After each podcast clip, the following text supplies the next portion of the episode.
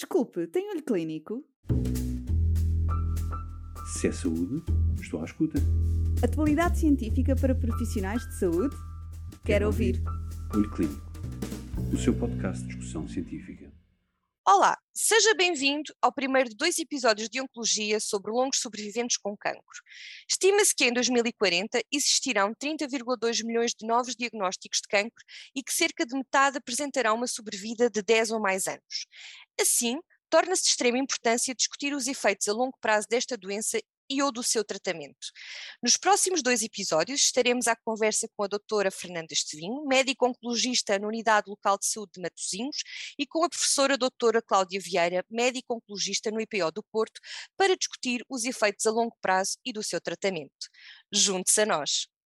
Olá, Cláudia. Falando em sobreviventes de cancro, é importante referir que, a nível mundial, em 2020, ocorreram cerca de 19,3 milhões de novos diagnósticos de cancro e prevê-se que haverá 30,2 milhões de novos diagnósticos em 2040. É verdade, ainda recentemente os Estados Unidos libertaram dados, o American Cancer Society, que diz que 40 em cada 100 homens e, e 39 em cada 100 mulheres terão desenvolvido cancro por volta dos 75 anos. E nós só temos que contar que estes números, que serão uh, uh, próximos aqui na Europa, uh, continuem a aumentar devido ao facto de termos um crescimento populacional cada vez maior, temos uma população cada vez mais envelhecida que vai sobrevivendo ao cancro e a outras comorbilidades, e também devido aos estilos de vida, temos cada vez pessoas mais preocupadas com a dieta, com o exercício físico, e o número de pessoas que, chega, que chegará aos 95 anos na nossa geração será uh, previsivelmente maior do que nas gerações anteriores, o que é muito simpático para, para, para nós e para quem nos está a ouvir, mas que trará novos desafios. Felizmente, a taxa de sobrevivência está a aumentar, por um lado, devido à detecção cada vez mais precoce, quer, outra vez, quer por outro lado, pelas evoluções nas novas opções terapêuticas. E é muito importante referir que, apesar de haver tumores com pior prognóstico, tumores recorrentes, alguns doentes desenvolverem o segundo tumor primário, atualmente cerca de metade dos doentes com cancro irá sobreviver 10 ou mais anos. E quando falamos de sobreviventes, os sobreviventes de cancro enfrentam diversos desafios e há várias reflexões que se colocam sobre este tema, e a primeira começa com a definição de sobreviventes. É, é, é certo que é um tema polémico, não sei se queres mesmo falar sobre isso. Eh, as associações de, de doentes, que, que felizmente em Portugal são cada vez em maior número e mais ativas, ficam às vezes magoadas quando este, este tema é abordado, mas é, é um tema que, que me é muito querido, porque efetivamente, na essência, se nós formos buscar a definição de 2006 do uh, eh, US Institute of Medicine, sobrevivente de cancro é todo aquele que está vivo desde a data do diagnóstico de cancro. E, um, eh, e eu toco frequentemente neste ponto porque acho que temos que uh, retirar aquela ideia que uh, o sobrevivente é só o que está curado. Se eu tiver um diagnóstico e se for para a luta e se me for tratar, desde esse primeiro dia que eu tenho na minha mão a, a, o, o, exame que me diagnosticou o cancro, eu sou um sobrevivente. E acho que é a essa imagem combativa e de resistência que nós temos que, que associar a definição de, de sobrevivente. Obviamente que vão ser muitos os desafios durante o tratamento, após o tratamento, vai, vai impactar a capacidade de trabalho, os seus relacionamentos e a sua qualidade de vida. Pronto, se quisermos assim de uma maneira genérica, vai ter efeitos uh, físicos associados à doença e associados às sequelas dos tratamentos e psicossociais. Mas, mais do que isso, um aspecto importante é percebermos que, vai, que irão ocorrer efeitos agudos e irão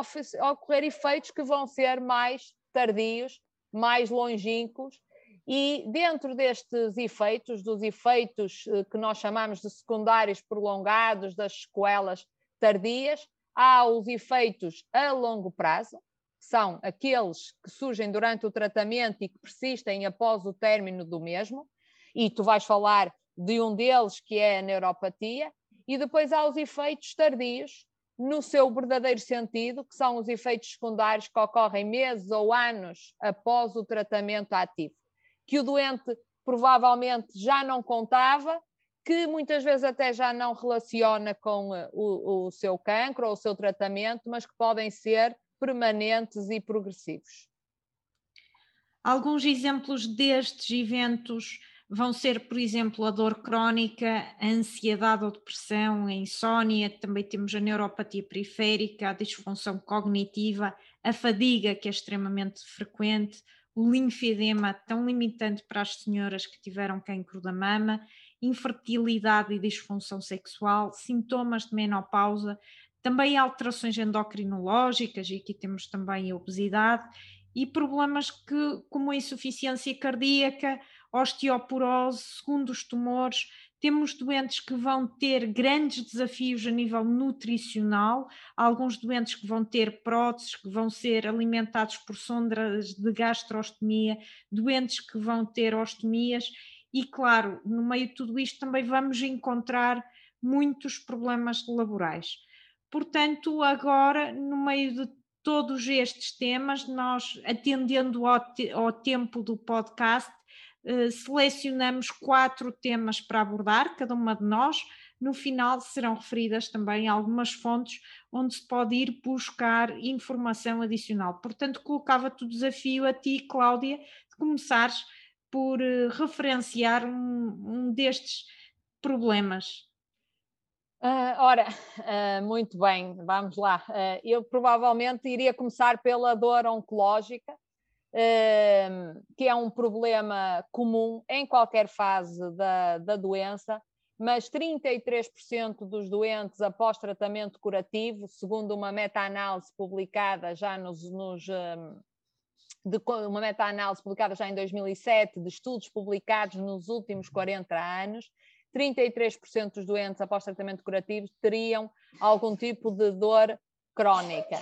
Esta dor pode ser daqueles sintomas que efetivamente o doente já, uh, já tinha durante o tratamento e que permanece, ou pode surgir como uma, uma das, uh, é um, um, exemplo dentro do que eu falei há bocadinho, das sequelas tardias que se pode relacionar quer com a doença, quer com os tratamentos. O que nós sabemos é que há um número cada vez maior de doentes que têm dor persistente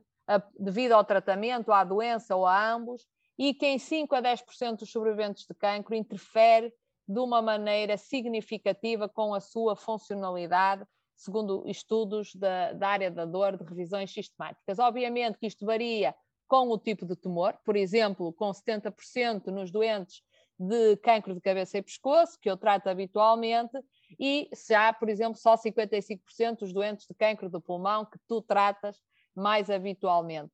É, é, com o aumento da sobrevivência, obviamente esta prevalência vai aumentar e também com o awareness, com o facto de quer os oncologistas, quer os médicos de família estarem mais atentos a estas situações. São habitualmente dores de localização multifocal, que podem ser mesmo de intensidade moderada a severa, com múltiplos mecanismos de, de ação e que muitas vezes temos que, que colocar múltiplos medicamentos porque, uh, para tentar cobrir esses diferentes uh, mecanismos. E, e eu preciso lançar-te a palavra.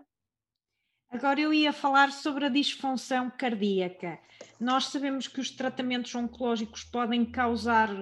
um vasto espectro de efeitos cardiotóxicos, quer a curto, quer a longo prazo e tardios, e que são abarcam desde o alargamento do intervalo QT, com muitos, sobretudo muitos fármacos novos, por exemplo, o osimertinib, que passam pelas insuficiências cardíacas, por exemplo, das antraciclinas, miocardites associadas a inibidores de checkpoint imune e que são mais raros. Mas, por outro lado, temos que os doentes à idade de diagnóstico de cancro muitas vezes apresentam comorbilidades como a hipertensão, a diabetes, o tabagismo e vai ser importantíssimo controlar estes fatores de risco cardiovasculares e fazer uma avaliação cardíaca antes de iniciar tratamentos com risco de cardiotoxicidade. Mas esta disfunção cardíaca vai ser mais frequente em que tumores? Cancro da mama, muitos que tu tratas, Cláudia,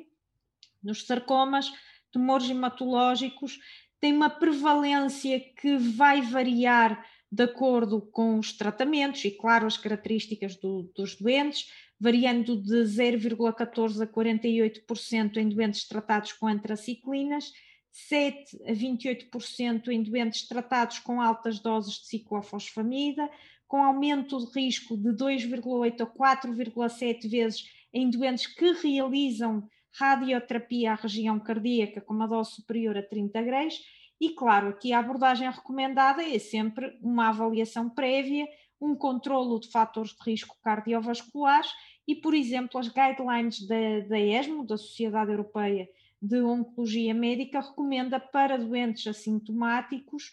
eh, a realização, para doentes que realizam estas terapêuticas de maior risco, realização de um ecocardiograma aos 6 e 12 meses após tratamento eventualmente aos dois anos após tratamento e considerar depois uma avaliação periódica. E passava-te então agora a palavra para um novo desafio.